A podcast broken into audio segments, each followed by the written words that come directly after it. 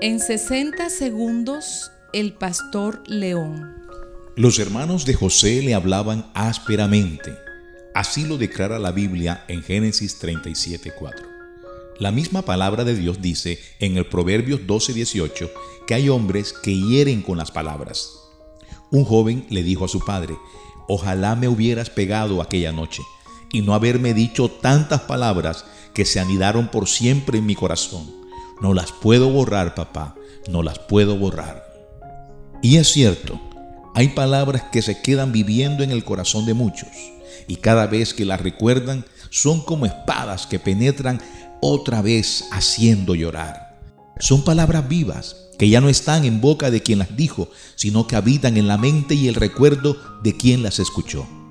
Anda, busca a quien heriste y saca esas palabras de su corazón, y si están en ti, pídele a Dios que las borre. Dios te bendiga.